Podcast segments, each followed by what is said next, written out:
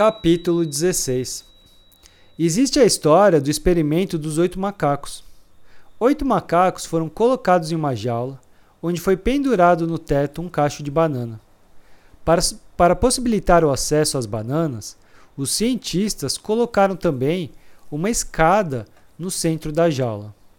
Entretanto, cada vez que o macaco tentava subir a escada para pegar as bananas, todos os macacos e não somente o que subia a escada, eram acertados por jatos de água em alta pressão, como punição. Após um certo momento, cada vez que o macaco tentava subir, todos os outros, já prevendo os jatos de água, atacavam o macaco em questão para impedir o castigo. Nesse momento, os cientistas substituíram um dos oito por um novo macaco.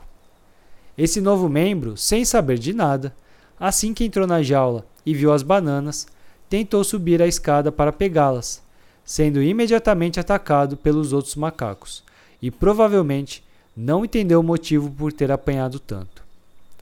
Após isso, os cientistas foram substituindo, um por um, os antigos macacos por novos. E claro, cada vez que um novo macaco entrava, tentava pegar as bananas e era espancado por todos os outros.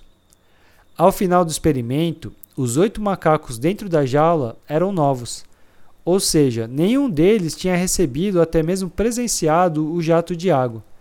Porém, todos atacavam qualquer um que tentasse subir para pegar as bananas, apenas repetindo o padrão que aprenderam com os antigos.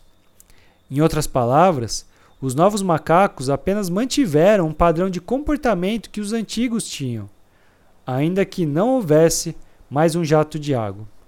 Agora pense bem: quantas coisas fazemos simplesmente porque sempre foram feitas dessa forma? Essa história lembra uma frase que você já deve ter ouvido muitas vezes. Não sei por que as coisas são assim. Elas simplesmente sempre foram assim e ponto.